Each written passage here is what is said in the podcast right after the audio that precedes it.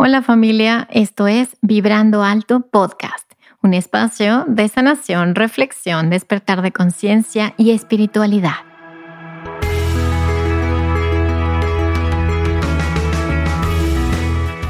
Yo soy Verónica Fuentes y soy autora, sanadora, terapeuta, madre y un ser de luz que como tú vino a experimentar en este planeta Tierra. En este espacio vamos a estar platicando de todos estos temas que has tenido dudas, has querido investigar, pero tal vez no había sido el tiempo. Y hoy estamos listos para abrirnos a una nueva dimensión y a una nueva vibración. Si tú estás listo, yo estoy lista. Comenzamos.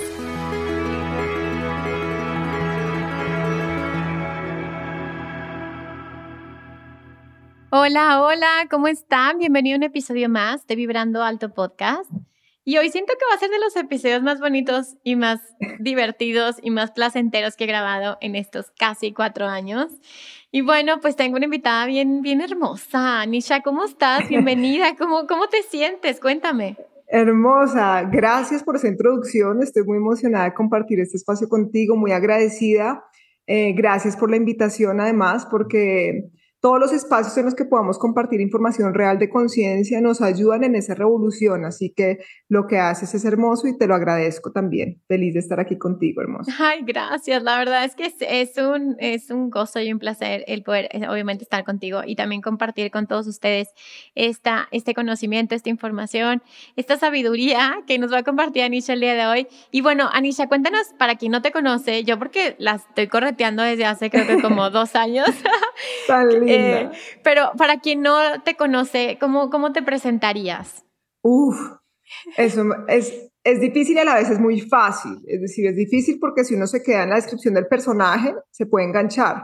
Pero es muy fácil porque al final del día todos somos lo mismo, ¿no? Entonces yo partiría desde ahí, me presentaría como un alma, es decir, un fractal de la fuente primordial de vida, lo mismo de que cada uno de ustedes que me están oyendo, me están viendo por aquí, y diría que de pronto lo que le gusta hacer este personaje en esta vida es la revolución de conciencia, entregarse a la revolución de conciencia, al propio proceso de, reconocimiento de lo que realmente somos, ¿no? Porque pues yo estoy en un mismo camino que todos ustedes. Eh, y hago música, eh, comparto mensajes de revolución de conciencia. Empecé un podcast también hace poquito que se llama Semillas de Conciencia, en el cual hablo de todos estos temas y vivo mi vida en presencia y en libertad, eh, reconociendo realmente que la misión es generar el mayor, eh, la mayor onda liberación posible por el bienestar más alto de todos los seres con los que compartimos este plano de existencia. Ay, aparte hablas, hablas bien bonito, o sea, todo lo acomodó súper bonito. A ver, Anisha, cuéntanos, ¿cómo inició tu proceso de tu revolución de conciencia? ¿Dónde empezó esto? ¿En qué tiempo, en qué espacio iniciaste este camino? Uf, yo creo que desde siempre, ¿sabes? yo cuando pequeña, mi historia fue muy terrenal en el sentido de muy atada a los engaños de la Matrix. y aclaro, yo cuando hablo de Matrix me refiero a un sistema de creencias limitantes impuesto para generar un velo que no nos permite reconocer lo que somos realmente. Entonces, digamos que yo viví una vida muy, muy de la Matrix, es decir, sociedad, sistema, estaba en un colegio muy eh, muy de la sociedad, muy del sistema en Bogotá, porque yo nací en Bogotá. Eh, entonces viví toda esa parte social, toda esa parte de desbalance cuando pequeña. Yo siento que yo quemé como todas las experiencias de mayor distorsión, eh, como de los 0 a los 23, 24 años.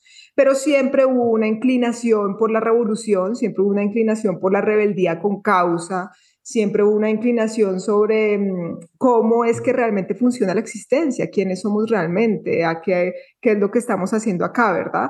Entonces, el camino se fue expandiendo cada vez más.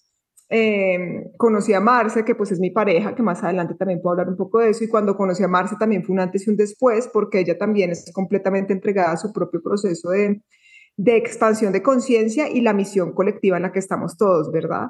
Y tuvimos un centro espiritual, entre comillas, porque yo estaba muy hechizada todavía en ese momento, pero pensaba que no, en Miami, eh, como año y medio, y ahí fue yo creo que el primer impulso grande, porque nosotras pensábamos que estábamos ya en un camino muy consciente, y después nos fuimos dando cuenta al tener que cerrar el espacio y demás, pues porque precisamente un espacio así de grande eh, era muy difícil de mantener eh, según la conciencia colectiva en la que estábamos y quienes asistían al lugar, pues.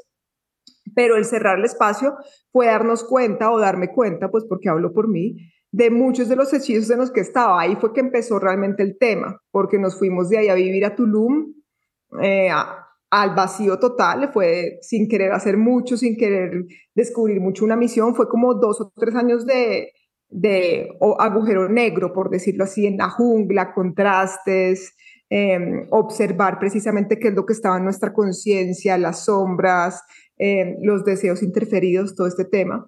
Y después de Tulum, que yo me vine a vivir de vuelta a Colombia, en este momento vivo en Antioquia, en las montañas antioqueñas, yo digo que soy paisa de corazón, eh, aunque realmente nací en Bogotá, aquí renací a lo que realmente soy. Y cuando empecé a compartir por las redes, hermosa, todo el tema de la revolución de conciencia, fue que empezó mi real revolución de conciencia, fue que empezó mi real proceso, porque me di cuenta nuevamente a través de las redes y los mensajes que yo compartía, eh, que he pasado por diferentes tipos de mensajes en este camino, pues, em, del propio proceso que yo tenía que experimentar para disolver esos bloqueos de inconsciencia, ¿verdad? Me di cuenta de, de todos esos deseos interferidos, me di cuenta de eh, cómo estaba el ego activo todavía en muchas áreas de mi vida. Eh, me di cuenta de, de, cómo la información que yo compartía tenía una gran interferencia.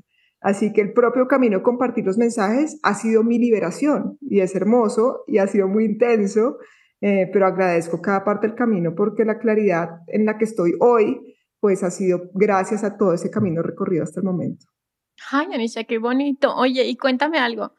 ¿En qué momento te diste cuenta de la Matrix? O sea, ¿en qué momento te diste cuenta de, mm, no sé, muchas veces platico con mi esposo de como, güey, este videojuego, ya sabes, como que, qué pedo, o sea, pónganse más creativos, por favor, los que están poniendo, eh, o sea, como que en qué momento, digo, ya nosotros lo decimos de, risa, ¿no? Pero en qué momento empezaste a cuestionarte esto de, güey, se me hace que estamos adentro de un jueguillo ahí Medio pervert, medio pervert. Yo creo que ha sido nuevamente, ha sido como en expansión. Siempre he tenido como una, algún viso por ahí, porque siempre fui la diferente en el colegio, siempre fui la diferente en mi grupo de amigos, eh, y más porque pues obviamente yo venía de un colegio muy de la pirámide, mejor dicho, de frente porque mis padres, mis padres eran de familias muy humildes, pero mi papá logró en un momento de su vida, digamos que trascender em, esos bloqueos de abundancia, de dinero, por decirlo así,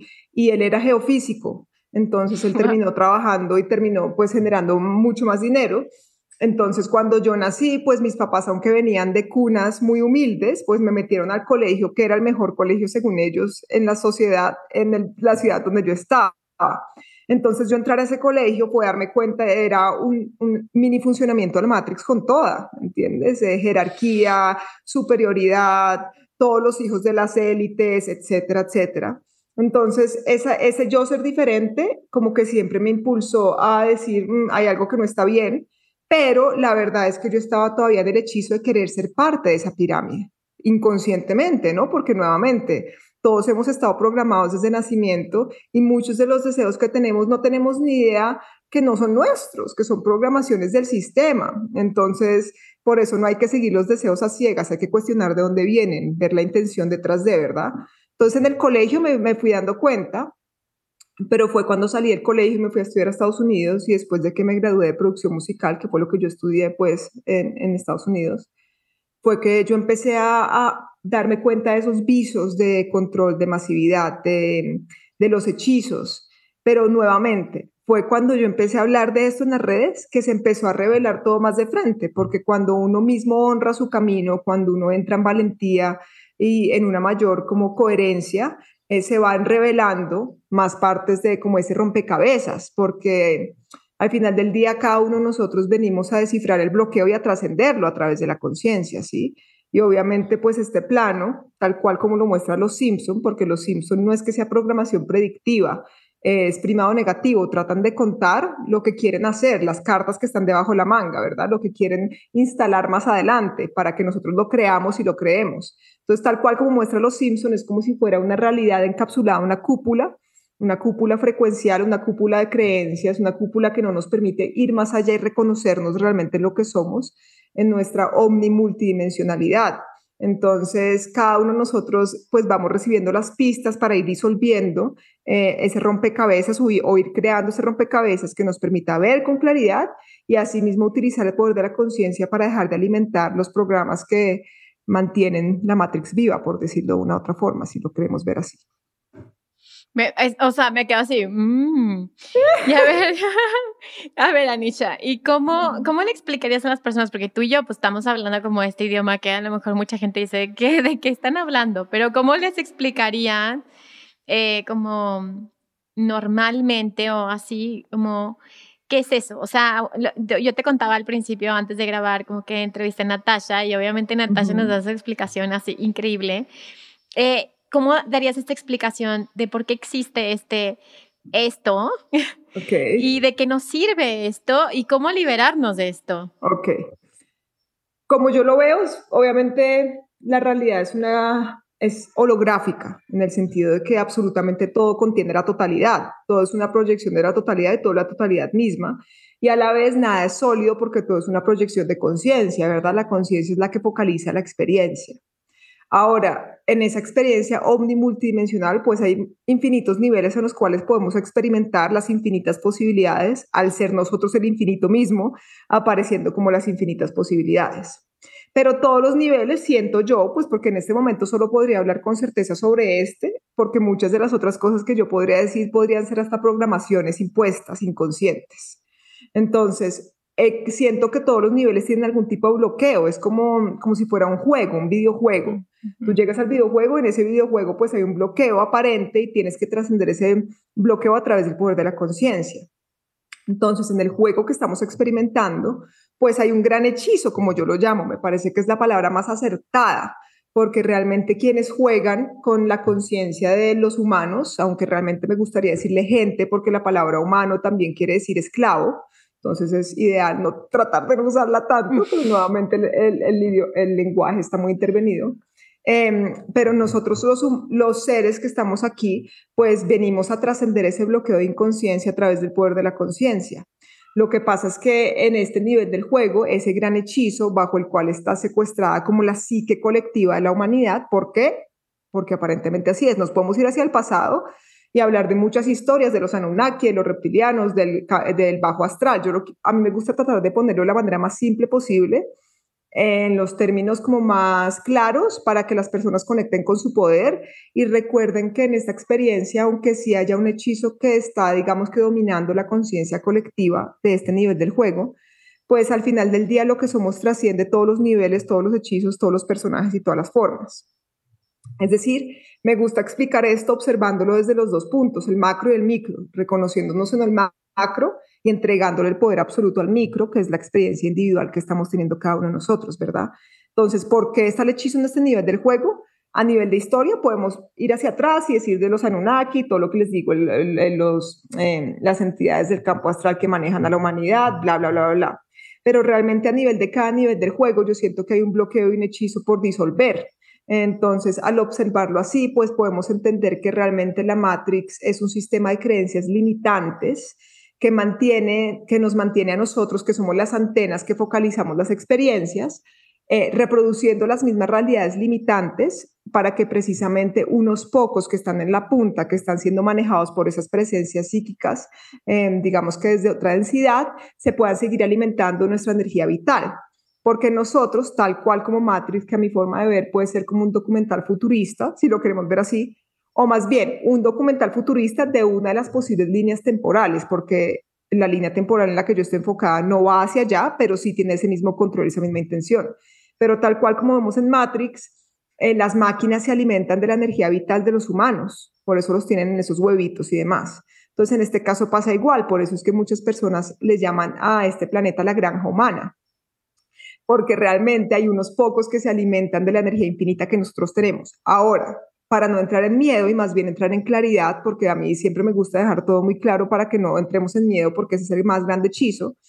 Em, nosotros tenemos energía infinita y limitada a nuestra disposición porque somos los fractales de la fuente primordial de vida, somos la conciencia misma, somos el poder máximo posible en la existencia. Entonces, la razón por la cual estos pocos tratan de alimentarse de nuestra energía es porque en su propia experiencia individual, eh, digamos que se alejaron en conciencia de ese reconocimiento de ser los fractales de la fuente primordial de vida y por ende ya no tienen acceso a esa energía vital que nosotros sí tenemos al ser la unidad y al reconocernos como los fractales de la fuente primordial de vida. Entonces estos pocos tratan de alimentarse de nosotros y generan a través de los pilares de la Matrix, es la educación, la religión, el entretenimiento, la economía y la salud, diferentes hechizos para mantener a la humanidad bajo control. Si lo vemos así nuevamente, pues decimos, wow, videojuego, entremos en poder, quebremos esta vuelta, utilicemos el poder de la conciencia.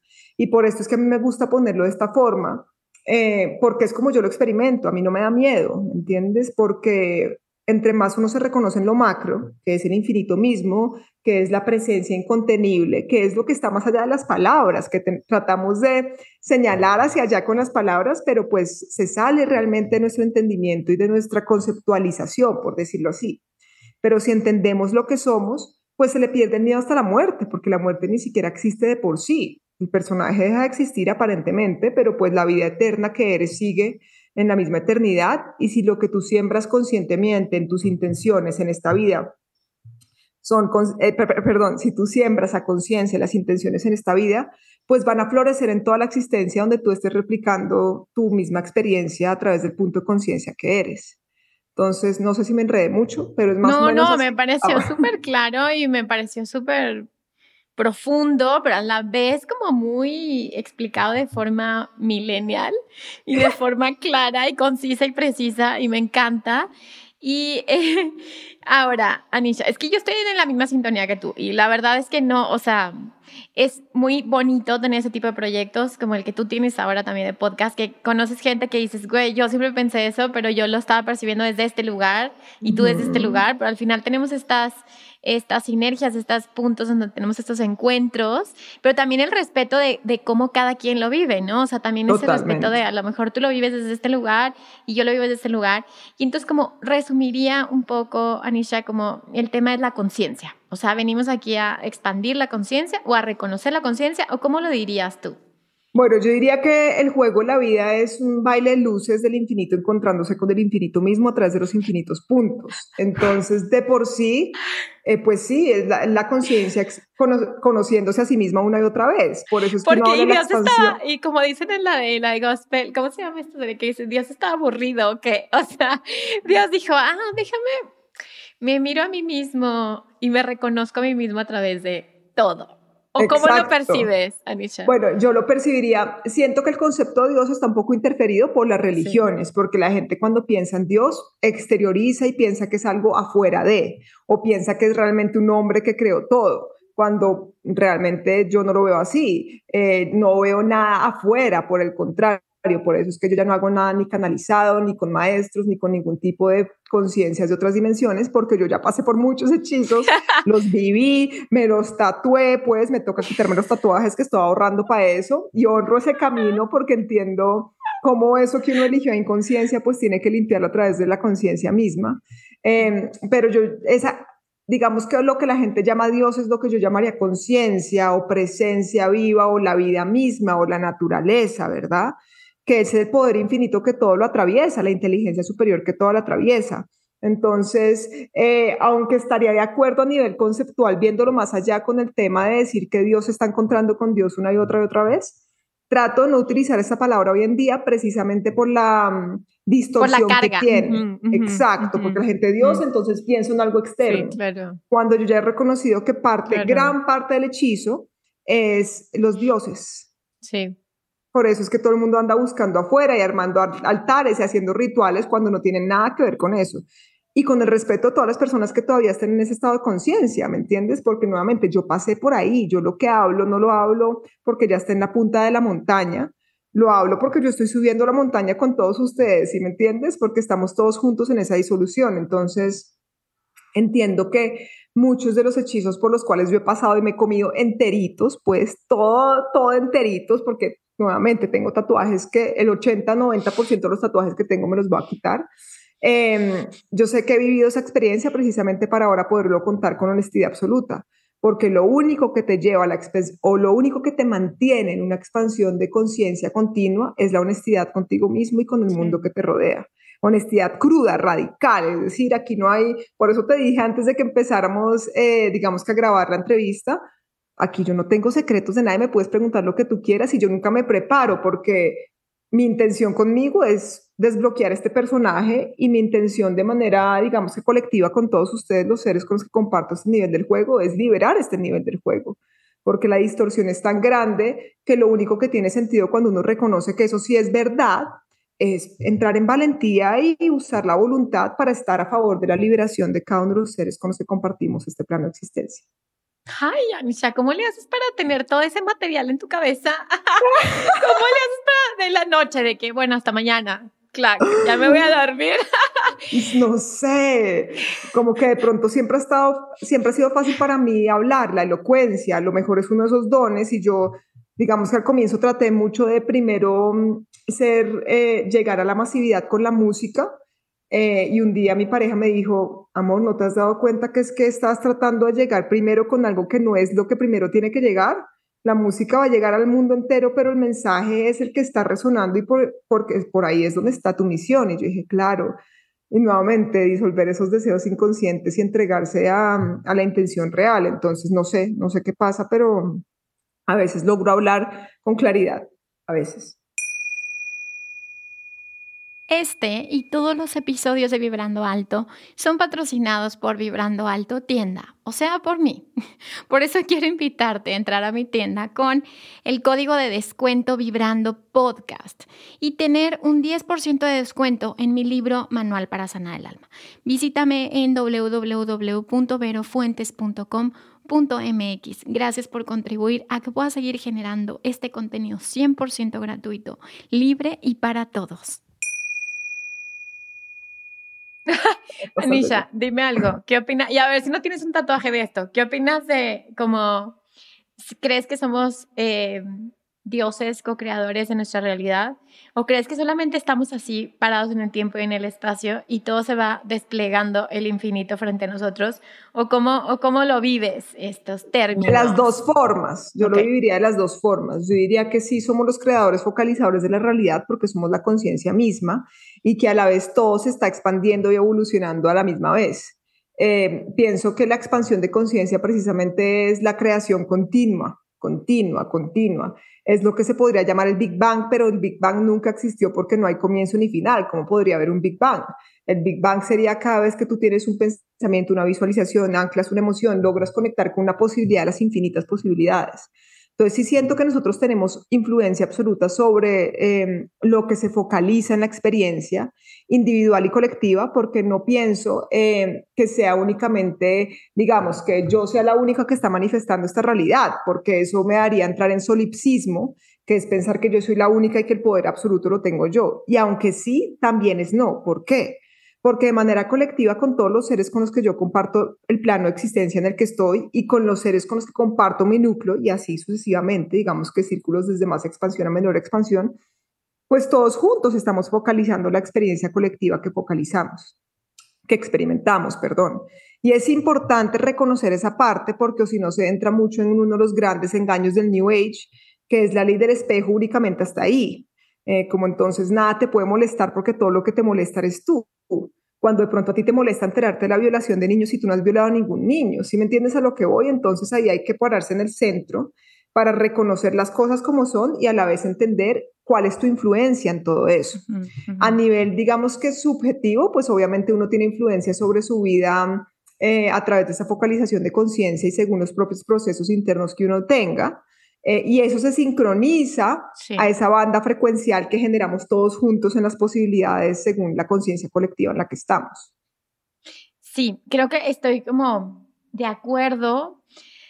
A ver, estoy de acuerdo en, en, esta parte en la que creo que a veces queremos simplificar algo con frases que, que, son mucho más profundo que eso, ¿no? Como eso de que es que tú lo atrajiste o es que es un espejo. O sea, creo que queremos simplificar eh, como TikTok, como, o sea, ¿sabes? Como hacer fácil algo que es complejo de explicar porque tenemos palabras humanas en un cerebro humano de conceptos muy, mucho más grandes, ¿no? Exacto. Eh, y entonces yo tengo dos, dos frases como que para mí son como muy sanadoras y es el a veces, eh, cuando te dicen, oye Anisha, tú eres una, e, eres enojona a veces. O, oye, tú eres espiritual a veces.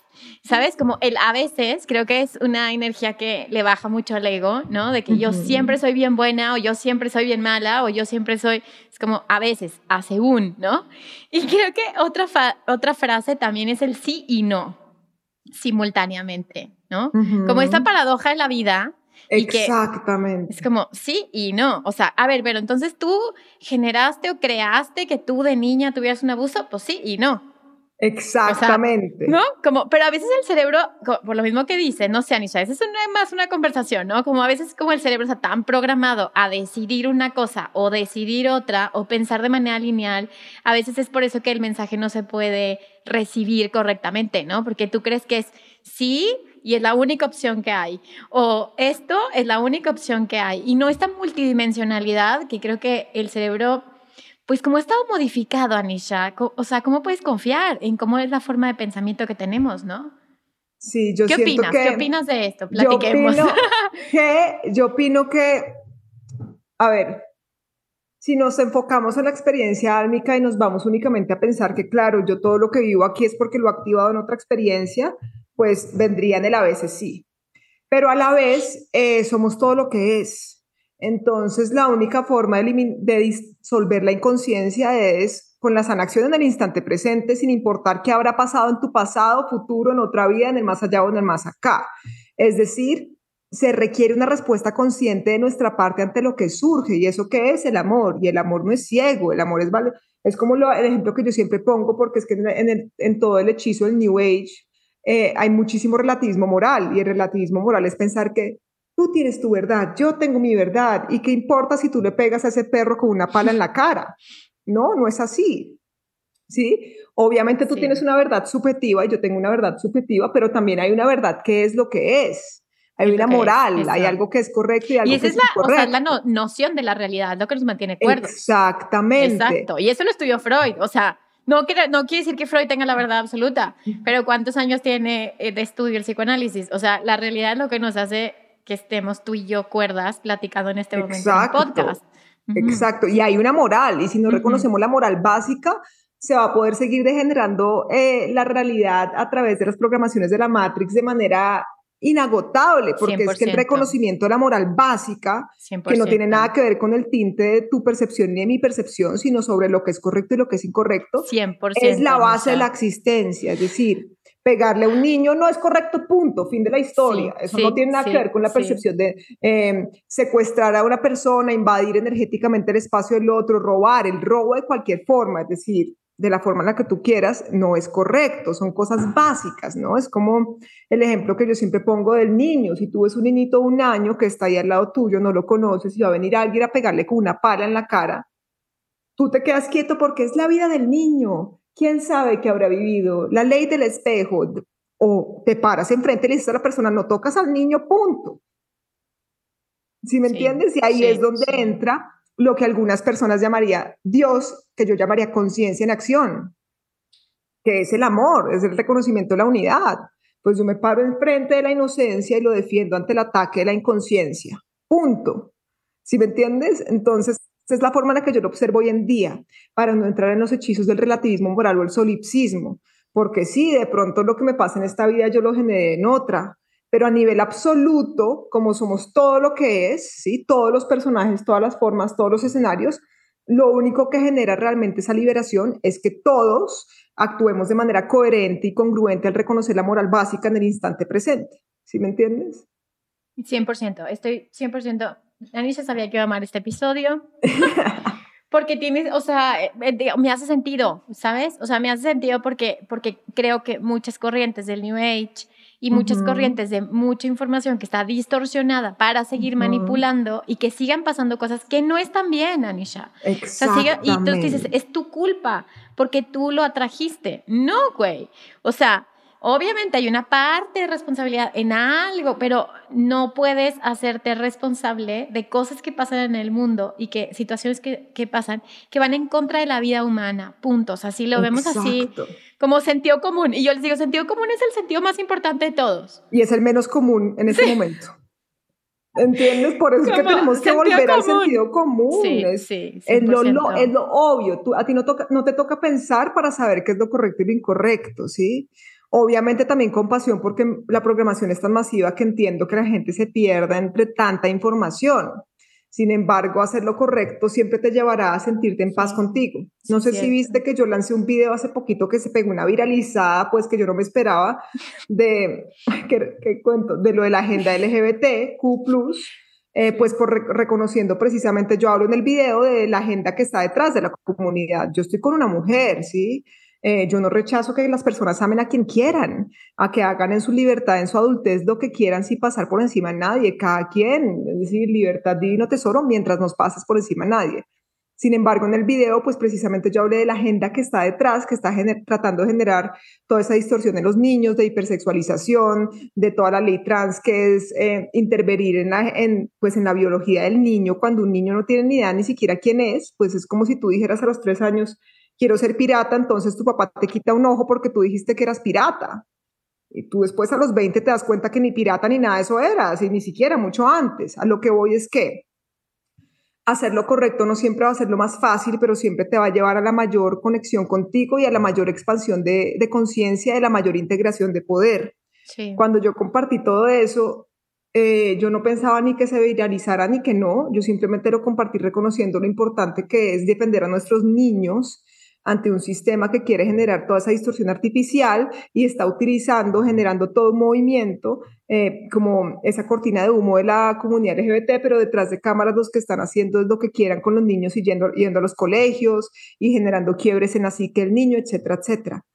Y cuando lo hice hermosa y generó toda esta onda y pues recibí un montón de energía por los dos lados, mayor parte gente muy consciente y muy a favor de, muchas personas hasta que están con personas del mismo género que están a favor de lo que yo estaba diciendo, pero yo me sentí en una paz y en una calma, es decir, llegó otro nivel de paz y de calma aún más inquebrantable, precisamente por esa valentía de cuando uno sabe que tiene que hacer lo correcto y decir lo correcto, ¿entiendes? ¿Y qué es lo correcto? Pues defender la inocencia, punto, eso no es, no es nada con nadie personal. Entonces a lo que voy es que siempre tendremos la opción de actuar de manera consciente y coherente, aunque no sea lo más fácil, pero esa honestidad con uno y esa conciencia, esa coherencia siempre lo llevarán a uno una mayor expansión de conciencia y a una mayor compasión y comprensión, ¿sí? Porque eh, digamos que yo también con todo el mismo tema cuando las personas me ponían comentarios negativos o lo que sea, yo ni siquiera veo casi los comentarios. Marce, mi pareja, era la que estaba ahí pegada y yo, amor, no, es que me da igual, ni los positivos ni los negativos. Es decir, me gustan los positivos porque veo que la gente está despierta y necesitamos que la gente despierte ante la distorsión de la agenda, de la agenda 2030, pero a la vez no me importa ningún, ni los unos ni los otros porque no, no cambian la forma en la que yo me siento conmigo, ¿entiendes? No. Y aparte yo creo que saber que no es nada personal. O sea, en realidad creo que, o sea, yo amo a la comunidad LGBT más, saben que yo siempre voy a ser activista y, y dije, más, o sea, no o, más, yo soy sobreviviente de abuso sexual infantil. Entonces, por eso digo más, porque creo que a veces como que defender una causa no significa que no defiendas la otra. Es decir, eh, como muchas otras causas, el feminismo, cualquier otra causa, ¿no? De injusticias. Eh, entonces no quiere decir que porque tú defiendas una causa significa que no defiendas la otra. Obviamente cada quien vamos a defender lo que nos duele y cada quien vamos a defender lo que nos toca, ¿sí? Y obviamente eh, considero que yo siempre voy a ser una activista porque sí, desde mi propia experiencia, y por eso es que bueno que dijo eh, ahorita Nisha todo lo de eh, la revictimización que surge, por ejemplo, en muchas corrientes New Age de gente que no está preparada para tratar salud mental ni traumas, y cuando te dicen, bueno, es que tú qué hiciste para que tú hayas elegido esto o qué es lo que tienes que aprender de esto. O justo ayer que hablaba con una tanatóloga que respeto y quiero mucho, Gaby, y que decía de las peores frases que le dices a alguien cuando se le muere a alguien es algo tienes que aprender de esto, ¿no? Y son frases tan violentas porque a pesar de que en algún nivel, obviamente, todos estamos aprendiendo y expandiendo y evolucionando, es muy violento y muy agresivo decir un comentario así desde ese nivel en donde estamos hablando, ¿sabes? Donde duele, donde afecta, donde lastima, donde... Entonces, lo que, lo que yo coincido, Anisha, es que primero tenemos que eh, tener este pensamiento, eh, este pensamiento crítico, pero también tener esta capacidad de discernimiento y este pensamiento crítico a lo que consumimos, a lo que leemos, a lo que escuchamos, a lo que, o sea, aprender a leer bien, y aprender no a convencernos por videos de TikTok de dos segundos de lo que es un fenómeno muy complejo, como los niños, como eh, las injusticias, como eh, cualquier otra causa. Entonces siento que eh, nosotros como seres humanos tenemos la responsabilidad de, prepararnos y de consumir contenido de calidad y también decir, sabes que ese tema no lo conozco, también se vale, oigan, en redes sociales creo que todos nos creemos especialistas en muchas cosas, también decir, sabes que este tema no lo conozco, no lo sé, ¿sí? No puedo hacer un comentario de esto porque no tengo suficiente información. Ahora, de acuerdo. Si, si todos fuéramos seres preparados, o sea, que en vez de estar consumiendo contenido basura, nos pusiéramos a leer y estudiar, ese es mi punto de vista, a lo mejor conservador, pudiéramos tener otro nivel de diálogos. Y entonces no seríamos manipulados de todas estas, em, lo que sea, ¿no? Farmacéuticas, empresas, grupos, políticos, lo que sea, que se aproveche de la ignorancia que tenemos y de los procesos emocionales sin resolver que vamos cargando. Y así que me eché todo un súper rollo, pero quería como... no, me encantó, porque estoy aparte muy de acuerdo, la investigación hay que investigar para discernir, para cuestionas, investigas y disiernes. Eh, sin investigación no hay nada, ¿me entiendes? Yo, y el conocimiento es poder, ¿verdad, Michelle? El conocimiento te da poder. Y hay que ver más allá de las narrativas oficiales, porque las narrativas oficiales son donde sale hechizo, entonces toca hacer la investigación con las personas valientes que están yendo hace tanto tiempo a investigar sobre los diferentes temas. Eh, y uno ir dándose cuenta realmente qué es lo que uno siente o más bien, ¿qué es lo que lo mueve a uno, verdad? Eh, ¿Qué es lo que lo mueve a uno desde ese centro y esa valentía? Porque no es moverlo a uno desde el ataque o desde el fanatismo o desde la ansiedad. Eh, digamos, ese video que yo hice lo hice en la paz absoluta aquí en mi casa, yo estando con una mujer, yo no es que no apoya a la comunidad, no apoyo la agenda que está detrás de, ¿me entiendes? No es nada personal con ningún ser, es por la investigación, precisamente. Yo hace cuatro años no te habría dicho esto porque no había investigado nada, entonces yo habría eh, respondido desde mi ignorancia, ¿me entiendes? Y de pronto desde mis heridas inconscientes, pero ahora yo he trascendido tantas programaciones, hechizos, digamos que de, de masculinidad, en un momento estaba también muy atada a, a, la energía masculina sin darme cuenta por hechizos de la programación del sistema, etcétera, etcétera. Entonces, cuando tú investigas, y disiernes, pues vas viendo más allá de lo que te están alimentando como con cucharita con en la televisión. Y está cañón, sí. Y ahí, ahí es donde vamos encontrando eh, la, lo que está más allá de las cortinas de humo, porque es que al final del día el cambio de paradigma se está generando a través de todos nosotros y se necesita esa investigación, se necesita ese discernimiento y ese, y ese cuestionamiento constante para que entre todos juntos podamos ir disolviendo los velos y diciendo, hey, es que yo no te digo esto por por hacerte daño a ti, ni por oponerme ante ti, por el contrario, lo digo porque te amo y porque cuando tú reconoces una verdad, ¿sí? Cuando has investigado tanto y reconoces una verdad y, sabes lo que está detrás, quieres sacar a todos del matadero. Es como, como el otro día yo subí una imagen en mis historias que creo que es una oveja diciéndole a las otras ovejas, es que el perro y el humano están juntos en esto nos quieren llevar al matadero y las ovejas como de qué habla, de, qué habla esta oveja, está loca, ¿sí? Entonces, cuando uno investiga y se va dando cuenta el rompecabezas, pues lo único que uno quiere es decirle a los otros, oiga, es que por ahí no es. Y no lo digo en superioridad, no lo digo jurándome más, no cero, en igualdad absoluta, porque te veo y me veo. Entonces digo, wow, por ahí no es, pero tengo compasión y comprensión del proceso en el cual tú estás y del estado de conciencia en el cual tú estás.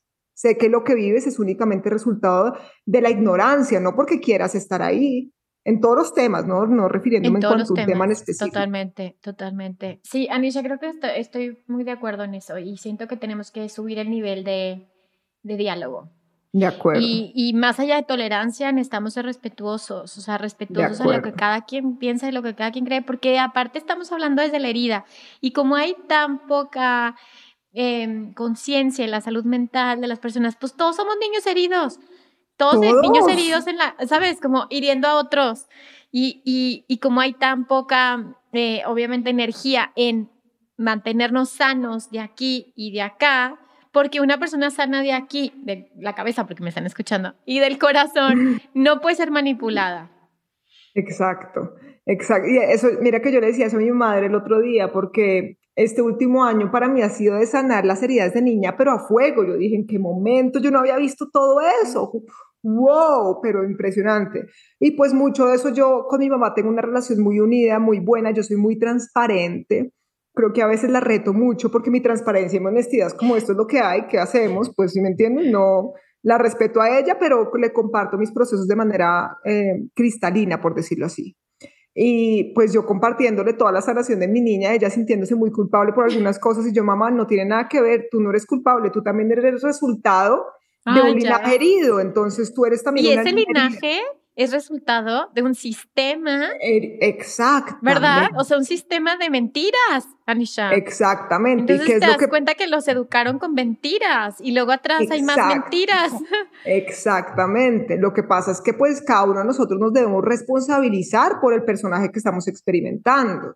Es decir, sí tener compasión y comprensión, entendiendo que todos venimos de un sistema hechizado y de un montón de linajes completamente heridos a través de esa programación y adoctrinamiento masivo, pero a la vez la conciencia se adueña de la experiencia y trasciende el bloqueo, ¿sí? Entonces, por eso es sanar la niña.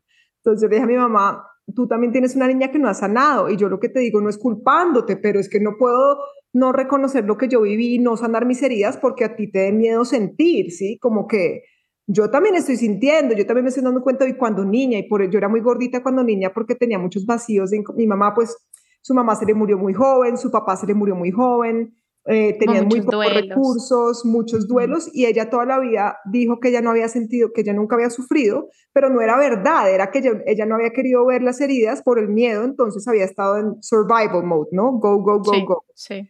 Y últimamente se ha permitido, porque obviamente lo que uno sana también replica en, el, en la célula de la cual uno hace parte, etcétera, etcétera. Entonces me parece hermoso eso que dices del niño herido, porque precisamente mi propio proceso de sanación eh, ha sido también un proceso que ha llevado a mi mamá a darse cuenta que ella también era una niña herida, que también necesitaba sanarse, ¿sí? Entonces no es decir, uy, es que estamos señalando a los que no se han sanado. No, estamos en, a través de la unidad reconociendo que todos tenemos esas inconsciencias que hay que sanar, esas fisuras energéticas que hay que cerrar y tenemos el poder de la conciencia para poderlo hacer y también el respeto de que cada quien está en su punto de conciencia distinto. Yo te digo, en mi familia yo soy la única, sí. Yo soy mega revolucionaria, soy transparente en mis redes, tú me ves ahí, pues go, go, conciencia, Matrix, fum, fum, fum.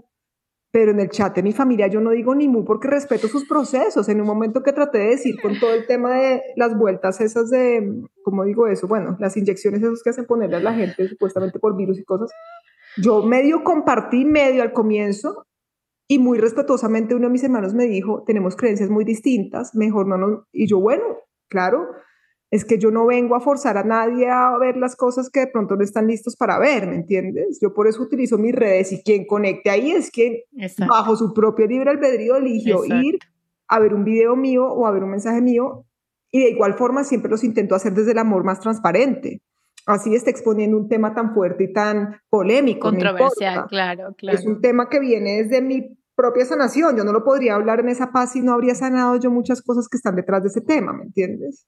Entonces uno tiene que utilizar el personaje para salir de la inconsciencia, desbloquearlo y ahí sí poder, boom, ayudar a desbloquear el nivel del juego en el que estamos todos juntos. Ay, amiga, lo dices, ¿no? lo, dices, lo dices bien fácil. No, no es fácil, pero, pero ahí vamos. Pero sí se puede.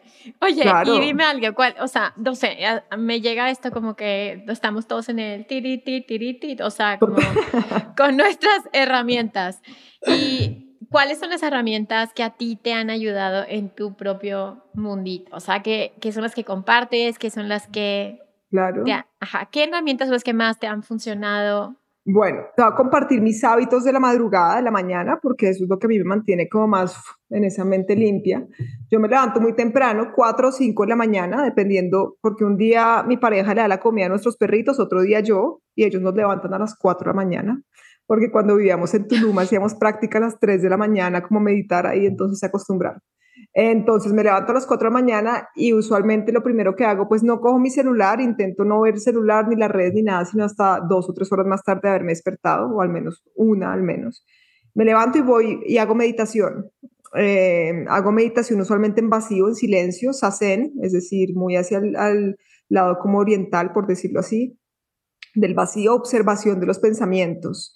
A veces cuando quiero también me puedo pegar viajes de visualización o puedo hacer limpiezas energéticas en mis cuerpos, etcétera, etcétera. Pero realmente siento que la meditación base es pues la observación de la conciencia, ser consciente de tu conciencia para no dejarte llevar por las nubes y reconocer que eres el cielo infinito, incontenible, ¿verdad? Eh, luego, usualmente voy a hago ejercicio, porque a mi forma de sentir el ejercicio también es básico, es decir, es una integración holística del poder que tenemos a nuestra disposición. Entonces, usualmente voy a entreno eh, a las 6 de la mañana y vuelvo a casa, me baño. Ah, pero antes de eso, también he hecho, he hecho un poquito de chikung, es decir, de movimiento de limpieza energética descalza en el pasto. Y cuando vuelvo al gimnasio, pues me baño y ahí ya empiezo a hacer algunas de las cosas que quiero crear en el día, ¿verdad? Eso les comparto mi rutina de la mañana para quien, quien le sirva y quien pueda utilizarlo a su favor. Pero realmente yo diría que las herramientas más importantes que vienen precisamente de la meditación es la respiración consciente, la observación de tu conciencia. Em, para no entrar como en, detalles de otros temas. La respiración consciente te permite observar tu conciencia porque cuando estás en tormentas de pensamientos, eh, puedes respirar a conciencia, entrar en presencia plena y a través de la observación consciente darte cuenta que tú eres el cielo y no la tormenta que está pasando. Entonces pasa la tormenta y sigue estando la presencia viva, la claridad, el espacio que realmente no es espacio porque va más allá del espacio y el tiempo, ¿no? Entonces, eh, también diría que mm, lo más importante es uno tener una intención muy clara. Eh, en esa observación uno se va dando cuenta dónde están los propios hechizos en los cuales uno aún está, ¿verdad? Digamos, te comparto, yo un tiempo, no sé si estuviste conectada con los mensajes que yo compartí en ese momento porque parece como si fuese otra vida, pero un tiempo yo compartí muchos mensajes canalizados y yo era supuestamente en otra vida, yo era la hija de un comandante galáctico y todo este tema, ¿no? Y esto yo me volví reconocidas por ser la hija también de un comandante galáctico. A través de mi propia, como mi intención siempre fue real, de quererme liberar, de querer eh, reconocerme en lo que soy, de querer despertar a lo que soy y, experimentar esa expansión de conciencia, pues eventualmente llegó el momento de la caída de ese velo tan grande que en otro momento había sido mi gran identificación. Y llegó el momento en que yo me di cuenta que yo no estaba hablando, que yo llevaba años no hablando con presencias realmente de luz de otras dimensiones, sino que estaba hablando con eh, programaciones arcónticas o reptilianas que generaban esas presencias para controlarme a mí mentalmente a través de heridas inconscientes que yo tenía de especialismo, ¿verdad? Eh, de especialismo, ¿por qué? Porque pues obviamente yo quería ser famosa cuando chiquita y poderosa por ese hechizo de la pirámide. Eh, y cuando llegó el momento, pues con todo el tema supuestamente espiritual, pues me agarró esa mm, energía a través de ese deseo inconsciente, de esa herida, de no sentirme suficiente. Y dijo, uy, no, a esta le generamos el personaje de ser la hija especial, ya, ahí la dejamos por siempre y la mantenemos entonces reproduciendo información artificial falsa que no es. Pero como mi intención era real, y vuelvo por eso al tema de la intención, eventualmente llegó el momento en que se cayó ese velo y me di cuenta de la verdad entonces, ¿qué tuve que hacer ahí? Pues ser honesta. Entonces, ¿qué, ¿cuál es otra de las herramientas que yo diría que uno tiene a su favor? La honestidad radical. Entre más honesto seas tú contigo, más vas a poder salir de la inconsciencia. Entre más te cubras tú eh, con la inconsciencia, más difícil va a ser realmente que surjan esos velos que tienen que caerse porque la caída del velo no, no es algo eh, por lo cual uno se va a penar. Todos hemos estado hechizados, sino que cada uno está hechizado, digamos que a través de diferentes heridas eh, que manejan diferentes áreas de la vida, ¿verdad? Pero si uno está conectado con la honestidad, con la presencia, tratar de entrar en presencia plena, eh, conectar con la respiración, meditar para poder entrar en esa observación más consciente, pues uno va a reconocer esas distorsiones cuando surgen. Entonces las vas a poder observar y se van disolviendo. Es como poner un hielo en agua, ¿verdad? La observación vendría siendo el agua El hielo vendría siendo el bloqueo de inconsciencia. Lo pones en agua, eventualmente vuelve a ser agua nuevamente y se disuelve esa programación. ¿Qué más les diría que puede servir? Escribir también sirve un montón, me parece a mí, pero nada canalizado. Yo hoy en día no recomendaría nada canalizado porque precisamente en este nivel del juego ha habido mucha interferencia astral psíquica de supuestas canalizaciones que han sido las grandes programaciones, como el tema de los dioses, por ejemplo, el tema de los dioses que venían del cielo en naves a dar órdenes y a pedir sacrificios, es el mismo, no eran dioses eh, o no eran lo que pensábamos como dioses, eran las mismas conciencias que llevan manipulando la humanidad por miles y miles de años. Entonces yo no haría nada externo, yo haría todo hacia la conexión álmica del fractal de la fuente primordial de vida, del centro, el punto céntrico de singularidad de la existencia, la expansión de esa luz, ¿verdad? Que se llama también la activación álmica, ver cómo esa luz expande y genera esta esfera de protección energética y empiezas a reconocer que todo tiene que ser de adentro afuera. No buscar canalizar algo más, ni buscar irte a ningún otro lugar, sino llegar al punto de singularidad para fundirte con lo que realmente eres. Algo por ahí, yo creo. Eso diría. No, pues, no, pues qué bonito. No, estoy completamente de acuerdo contigo en eso también, como de la conexión empieza con uno mismo, ¿no? O sea, regresar a ti, habitarte a ti. Exacto. Y ahí no hay pierde. Ahí no hay pierde. Aquí no hay pierde.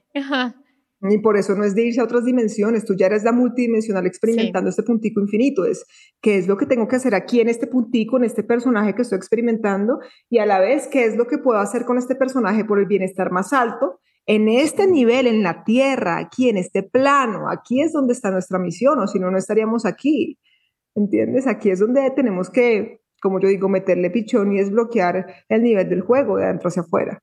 Wow, fíjate que me llega una historia que hay en el libro de Don Juan Matus, no sé si te gustan los libros de Castaneda. Sí, me encanta. Y hay un libro que hay, no me acuerdo si es el de Infinito, no me acuerdo, pero hay uno que le pregunta a Carlos Castaneda, ¿no? De que porque le explica eh, eh, don Juan y le dice, pues en este mundo hay estas fuerzas oscuras, ¿no? Esto que estamos hablando.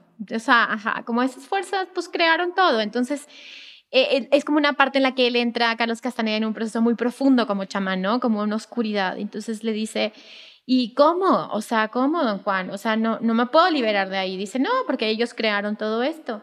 Y dice, entonces, ¿qué voy a hacer? Dijo, no te pelees con ellos. Y entonces, ¿qué hago con esto? Y le dice, entonces dale la vuelta a eso. ¿Cómo? Ampliando tu campo electromagnético. Porque entonces ya no eres alimento. Ya, ya no sabes bien, ya no estás rico para estas energías. Entonces dice, ¿y cómo hago eso? Y dice, todos los desafíos y experiencias que tienes, dale la vuelta, vuélvelos sabiduría.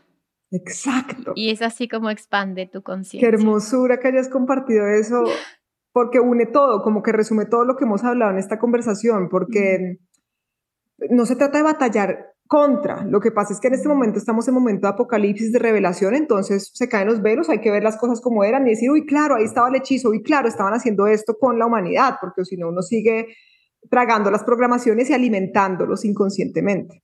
Entonces, cuando uno ya reconoce eso, no se trata de pelear con nadie, se trata de expandir tu conciencia, elevar tu frecuencia, al precisamente darle la vuelta a todo lo que te pase, al iluminar esas sombras y ahí literalmente ya la frecuencia tuya es inmanejable por esas presencias. Entonces, puedes estar en un mundo que aparentemente sigue hechizado por esa conciencia, pero a ti ya no te toca. Pero claro, tú ya no estás ahí, claro. Exacto, entonces ahí es cuando tú puedes empezar a generar una mayor influencia. Por eso es que yo hablo lo que hablo sin miedo, porque es que yo hago mi labor interna todos los días, de observarme, de, iluminar mis sombras, ¿me entiendes? De no hacerme la loca, de decir, claro, ¿por qué me senté así? ¿Por qué reaccioné ante lo otro? ¿Por qué me generó esta situación, este revuelco emocional? ¿Qué es lo que significa? A disolver ese rompecabezas y tal cual como dijo don Juan, a darle la vuelta.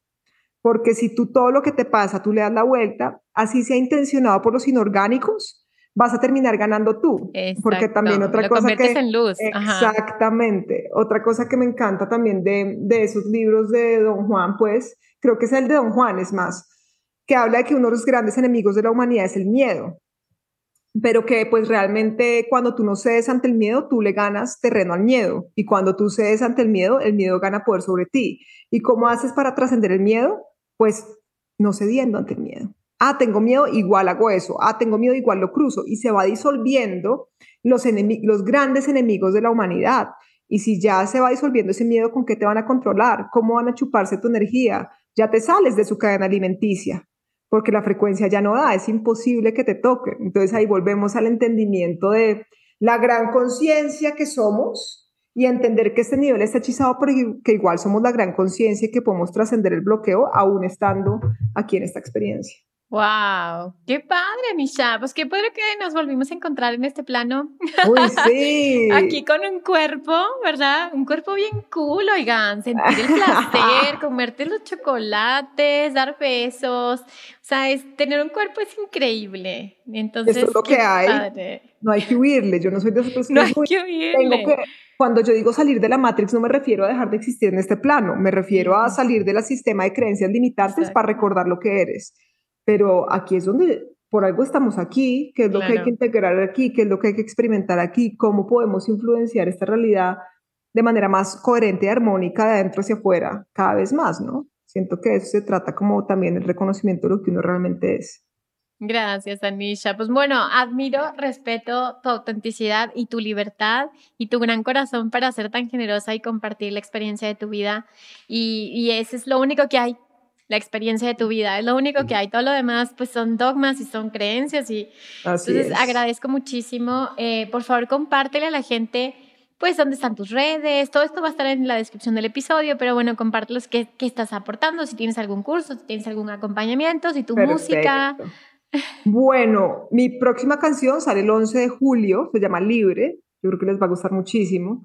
Eh, también tengo un curso que se llama Despierta, que es el 15 y 16 de julio. De ahí en adelante los voy a dejar solo pregrabados, entonces este es el último que voy a hacer así como presencial virtual, por decirlo así. Em, en las redes me pueden encontrar como Anisha Flow, en todas las redes. Y lancé también mi podcast que se llama Semillas de Conciencia, en el cual hablo precisamente de estos temas, em, digamos que en segmentos de 20 minutos o algo así, porque todavía no he hecho eh, podcast con más personas en mi podcast. Entonces lo pueden encontrar también eh, en Evox, en YouTube, en Odyssey y en Spotify. Y de resto, pues nada, que estamos en esto juntos, que no tengan miedo, que este es un juego conciencia y que somos la conciencia viva, así que entreguense a su experiencia y desbloqueen el personaje en el que están, que ahí es donde está el tesoro realmente, despertar a quienes ustedes realmente son. Ay, padrísimo. Gracias, Anisha. Y muchas gracias a todos los que se quedaron hasta el final. Recuerda que si este episodio pues te ayudó, te aportó, pues compártelo, ponnos allí estrellitas, ponle suscribirse y ponle suscribir también a los episodios de Anisha. Y bueno, pues recuerda que si sanas tú, sanamos todos. Gracias y bye bye.